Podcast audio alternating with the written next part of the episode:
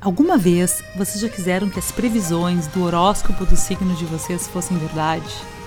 Ou que vocês pudessem encontrar um extraterrestre? Ou ainda que fosse possível curar aquela rinite chata tomando homeopatia?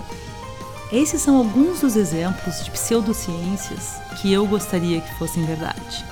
E você? Você tem alguma pseudociência favorita? Para responder a esta pergunta e participar da campanha que nós estamos lançando para divulgar o podcast Fronteiras da Ciência, entre na nossa página do Facebook ou na nossa webpage do projeto.